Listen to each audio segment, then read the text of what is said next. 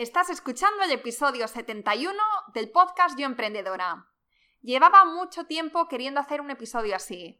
Hablar de la realidad de trabajar desde casa, que no siempre es tan bonita como puede parecer desde fuera.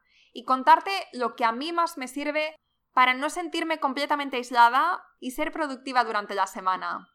Aquí he compartido 8 rutinas que para mí son esenciales si no quiero perder la cabeza y empezar a llamar Wilson a una pelota y espero que te ayuden, que te sirvan de recordatorio y que te inspiren a cambiar ciertas cosas de tu rutina con las que quizá no estás del todo satisfecha. Y si te gusta el episodio y quieres apoyar a la continuidad del podcast y ayudarme a seguir creciendo y ayudar a más emprendedoras como tú, entonces hazte una captura de pantalla, súbela a tus stories y etiquétame en arroba yoemprendedora.es. Y como dicen que lo bueno, si breve, dos veces bueno, pues empecemos.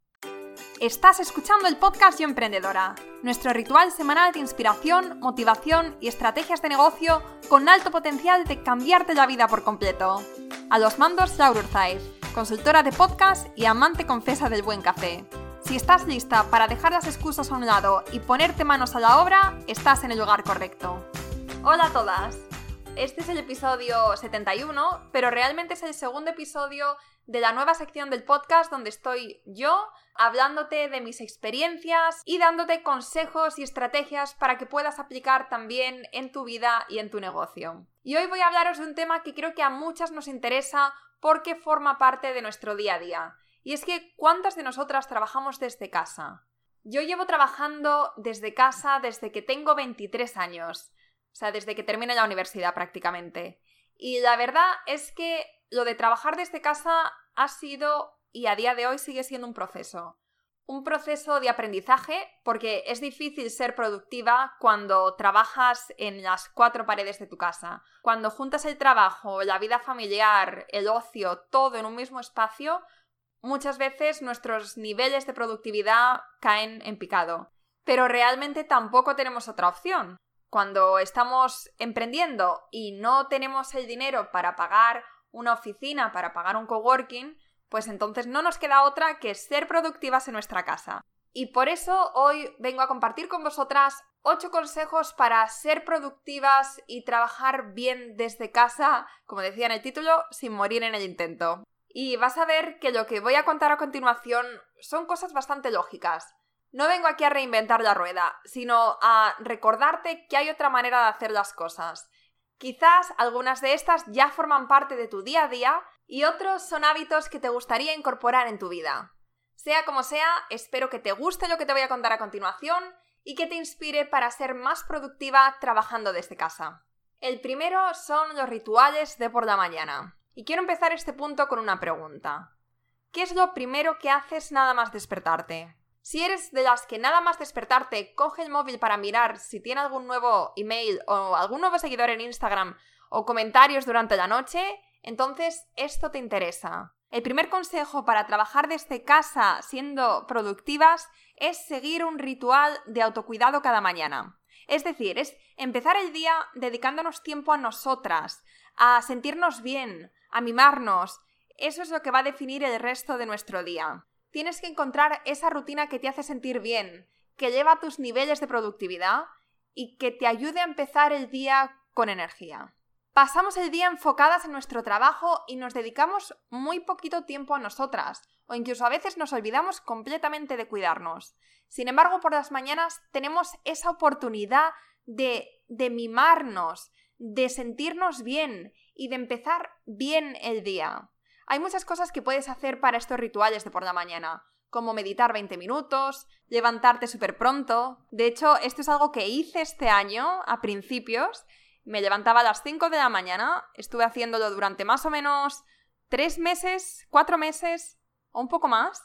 Y, y, me fue muy bien mientras que lo hacía. Era un momento en el que tenía muchísima carga de trabajo y esto me permitía poder hacer el doble de cosas en un día. Pero sí que es verdad que eran. que al final tenía una, una semana con horarios bastante antisociales, porque tenía que estar en la cama a las 10 de la noche, levantarme a las 5 de la mañana, y al final fue algo insostenible. Viviendo en España es algo bastante difícil de hacer. También puedes hacer yoga, puedes escribir. Por ejemplo, lo que yo ahora hago cada mañana es levantarme a las 7 de la mañana, tomar un vaso de agua caliente con limón, ir al gimnasio tres o cuatro veces a la semana, después tomarme un smoothie de plátano, frutos rojos, una mezcla de algas, aceites, semillas, o sea, tiene un montón de cosas, es una bomba de energía. Y ahora también estoy intentando incorporar la meditación en mis mañanas. Ah, y también me encanta escribir. Esto no es algo que haga todos los días, pero sí que cuando tengo algo en la cabeza, me siento mal y no sé por qué, o sé por qué, pero no sé muy bien cómo gestionarlo, entonces cojo un cuaderno, un boli, empiezo a escribir y a las dos páginas y media más o menos paro y ya me siento muchísimo mejor, liberada, o sea, me ayuda a, a tener claridad y también a encontrar soluciones. Esto es algo que te recomiendo esto es lo que me funciona a mí, pero no significa que también te vaya a funcionar a ti. A lo mejor tú necesitas ir al gimnasio todos los días, o prefieres cambiar el gimnasio por el yoga, o haces meditación una hora.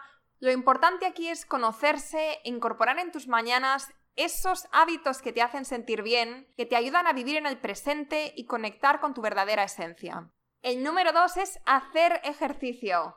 Hacer ejercicio es imprescindible para sentirnos bien porque no solamente reduce el riesgo de enfermedades, sino que uno de los grandes beneficios del deporte es que acelera nuestro metabolismo y además al realizar ejercicio se liberan endorfinas, que son los neurotransmisores que generan la sensación de bienestar.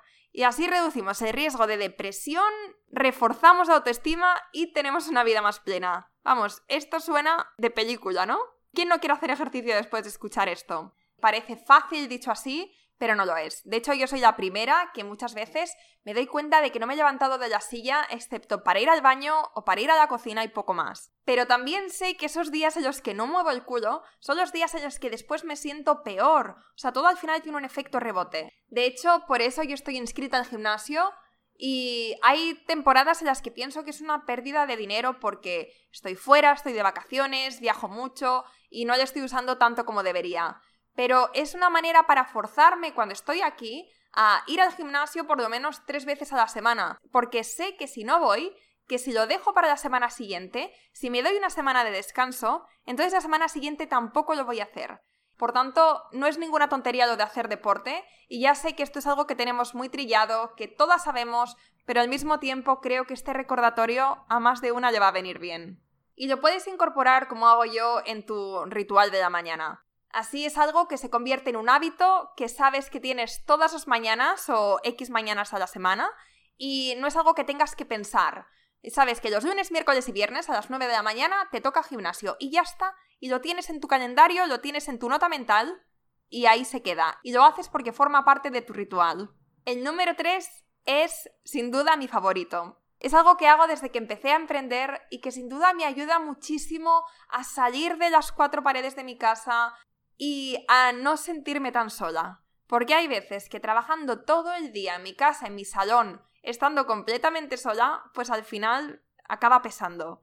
Este punto número 3 es trabajar en cafeterías. Y esto yo lo hago más o menos una o dos veces a la semana. A veces más, a veces menos, pero por lo general es una o dos veces a la semana. Y es algo que de verdad me encanta y me salva la vida cuando tengo esos momentos en los que, como he dicho, la soledad de mi casa se me hace demasiado grande. O porque siento que necesito cambiar de aires. Y con cambiar de aires no me vale pasar del salón a mi cocina, que en mi caso está todo junto, así que no, o irme al dormitorio o irme al despachito. No, significa salir de casa, caminar, caminar 15 minutos hasta llegar a una cafetería, tomar el aire, tomarse un café tranquilamente, ver a gente a tu alrededor. Algunas personas están trabajando, otras están tranquilamente leyendo un libro o hablando con amigos. Y a mí me encanta y me hace sentirme más acompañada. Claro que esto también tiene sus desventajas porque pues muchas veces la conexión no es tan estable o no encuentras una mesa que tenga un cargador al lado o a veces te miran mal porque llevas dos horas ahí trabajando, que también me ha pasado muchas veces. Yo ahora tengo tres cafeterías que tengo fichadas en Valencia donde sé que no les importa que trabajes, que tienen enchufes en cada mesa, que tienen buen ambiente, que hay gente que vaya a trabajar y donde se está muy bien. Y luego cuando voy a Madrid o voy a Barcelona para los eventos, pues busco en Google cafeterías donde se trabaja bien y voy probando. Súper recomendable de verdad si alguna vez te sientes agobiada o te sientes sola pasando tanto tiempo en casa. Para mí, esos días de la semana son sin duda mis favoritos. 4. Tener un horario bien definido y ser estrictas con este. Y esto para mí ha sido revelador. Ha sido lo que ha marcado la diferencia en temas de productividad y también de, de balance entre la vida personal y profesional. Porque antes solía pasarme toda la semana trabajando, de lunes a domingo, y trabajando desde que me levantaba hasta que me acostaba, sin rituales de por la mañana, sin quedar con amigas, sin nada.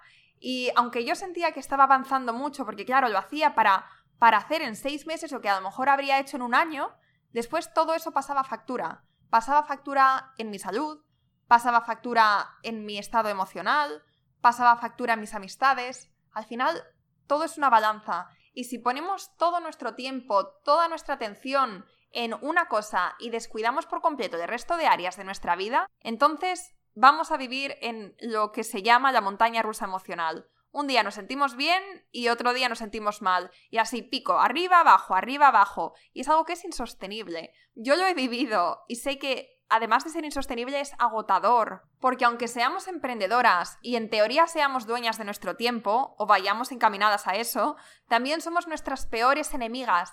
Nos exigimos demasiado y por eso tenemos que ponernos límites. Y lo que mejor funciona es imponerte un horario como si estuvieras trabajando en una empresa. Y ese horario es inamovible, excepto circunstancias excepcionales. Mi horario de trabajo normalmente es de 9 a 7, pero ya te contaba en el episodio de la semana pasada que estas semanas estoy trabajando mucho más de lo normal y estoy trabajando de lunes a domingo, ni siquiera tengo un día de descanso. Pero es porque nos estamos preparando para los lanzamientos de los servicios del 2020 y tengo que echarle muchas horas. Y para mí esto entra dentro de las circunstancias excepcionales tiene un principio, tiene un fin, ya sé a partir de qué día mi vida va a volver a la normalidad y tengo muchas ganas de que llegue ese día, pero hasta entonces, bueno, pues hay veces que tenemos que hacer pequeños sacrificios. Pero de verdad, te recomiendo que si no lo haces, que te pongas y te impongas un horario, porque vas a ver una gran mejoría en tu vida. El quinto punto es beber agua. Y con esto, por favor, no pauses el podcast porque ya sé que parece algo súper obvio y que no paramos de escucharlo y de repetírnoslo también a nosotras mismas, que beber agua es muy importante por numerosos motivos, pero es que también para trabajar bien, para ser productivas, es, es indispensable. Y yo soy la primera que cuando está trabajando se me olvida de comer, se me olvida de beber, se me olvida todo. Estoy 100% metida en lo que estoy haciendo. Y luego me sorprende cuando me duele la cabeza, cuando tengo jaqueca, y, no entiendo el por qué. Y fue hace unos meses cuando leí, no sé dónde, que no beber el suficiente agua, que el estar deshidratada también provoca estos dolores de cabeza. Y desde que lo leí, ahora tengo una botellita de agua al lado de mi ordenador y sé que me la tengo que beber una por la mañana, una por la tarde y una por la noche. Y si a ti también te cuesta beber agua, se te olvida, entonces otra cosa que podías hacer es ponerte la alarma en el móvil cada X tiempo para recordarte que tienes que beber agua. Porque al final ya sabemos que para convertir algo que nos cuesta en un hábito, tienen que pasar 21 días, o eso dicen los expertos, ¿no? Así que durante ese proceso, pues quizá una alarma en el móvil te venga bien. Y dicho esto, voy a hacer una pausa y voy a beber un poquito de agua. Ya está. Venga, pues pasamos al siguiente punto. Número 6. Sociabilizarse. Esto es muy sencillo. Es salir de la burbuja en la que vivimos dejar nuestros pensamientos sobre el trabajo en casa y disfrutar del tiempo con nuestros amigos. Es muy importante desconectar y hay veces que creo que es algo que nos cuesta enormemente a los emprendedores. Que vayamos donde vayamos, vamos con nuestras ideas, con nuestros pensamientos, con nuestro trabajo, que muchas veces no estamos presentes en las conversaciones y al final esto acaba deteriorando nuestras relaciones y también, como todo, tiene un impacto negativo en nosotros. ¿Cuándo fue la última vez que saliste de casa para quedar con tus amigas y reírte, eh, llorar, hacer el tonto y, y no pensaste ni por un minuto en tu negocio? ¿Cuándo fue la última vez? Si no puedes pensar rápidamente la respuesta es porque, amiga mía, necesitas desconectar y necesitas estar presente con la gente cuando estás con ellos. Porque no es lo mismo pasar tiempo cuando tu cabeza está en otra parte y cuando les estás dedicando realmente la mitad de la atención que pasar tiempo de calidad. Eso es lo que necesitamos, eso es lo que le debemos a nuestra gente. Tiempo de calidad. Si te cuesta encontrar el tiempo para hacer estas cosas porque tienes la agenda hasta arriba, entonces te recomiendo que cojas tu agenda y que reserves un hueco todas las semanas para tus amigos. En mi caso, cuando me mudé a Valencia hace dos años, estuve un año dedicada en cuerpo y alma a un proyecto que estaba haciendo en ese momento. Y descuidé por completo este aspecto de mi vida. Y no te exagero si te digo que fue el año en el que he tenido más altibajos emocionales. De verdad, porque me sentía completamente sola. No tenía nadie a quien acudir. Aparte de mi pareja, no tenía amigos con los que salir y poder reírme y poder desconectar.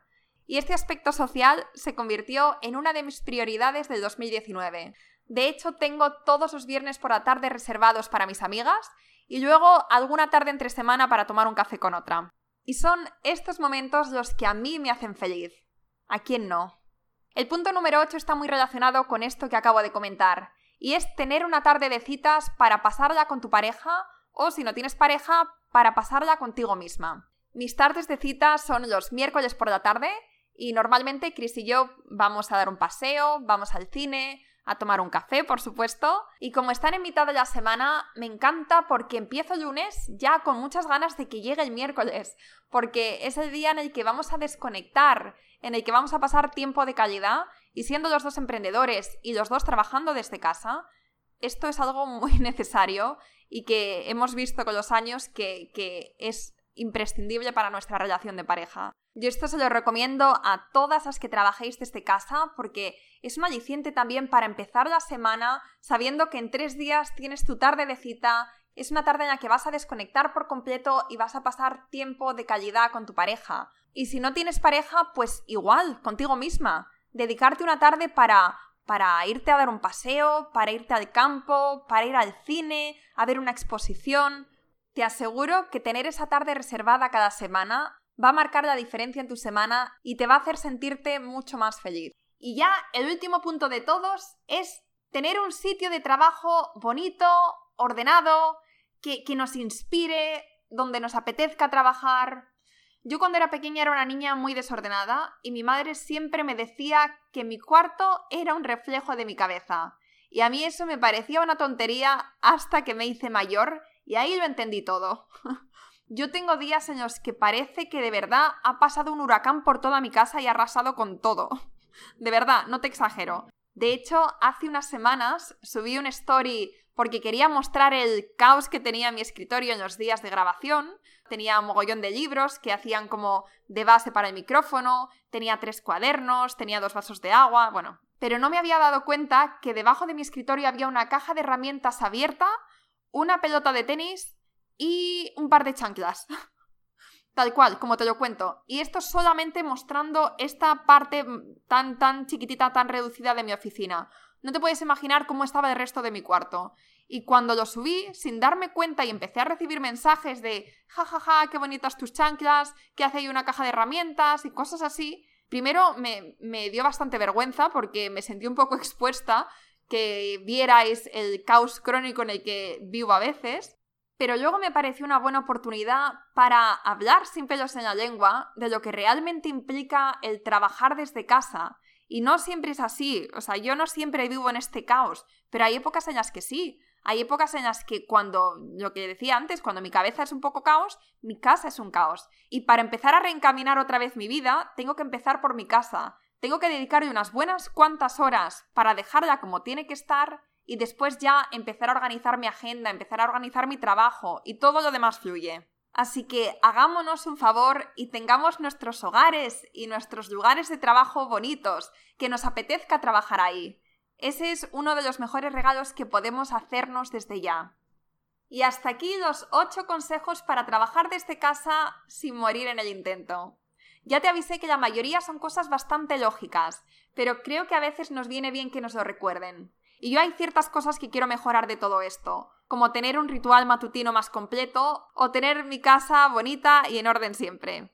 Y grabar este episodio también ha supuesto un buen recordatorio para mí. Porque como siempre digo, estamos juntas en esto. Y yo no estoy aquí para decirte cómo tienes que hacer las cosas, ni lo que está bien ni lo que está mal, sino para hablarte de lo que a mí me funciona y de alguna manera creo que también te puede ayudar a ti. Y dicho todo esto, también te diré que en cuanto pueda voy a trasladar mi oficina de casa a un coworking, porque creo que cuando se puede es sano tener esa separación entre la vida y el trabajo. Pero bueno, eso es un proyecto para el 2020 y cuando llegue ya te lo contaré. Espero de verdad que te haya gustado este episodio y si es así, te agradecería de corazón que me pongas una reseña en iTunes o en iVoox y que le hagas una captura de pantalla ahora al podcast, lo subas a tus stories y me etiquetes en arroba yoemprendedora.es. Esa es la mejor manera que tienes de apoyar la continuidad del podcast y ayudarme a seguir creciendo y ayudando a más emprendedoras como tú. Y recuerda que en yoemprendedora.es tienes todos los episodios anteriores y también puedes coger tu entrada para los últimos eventos de Yo Emprendedora del año. Seguimos el miércoles con una entrevista que a muchas nos viene de perlas para bajar las revoluciones del trabajo y centrarnos en nosotras y vivir en el presente, que nos cuesta mucho. Muchas gracias por quedarte hasta el final y hasta el miércoles.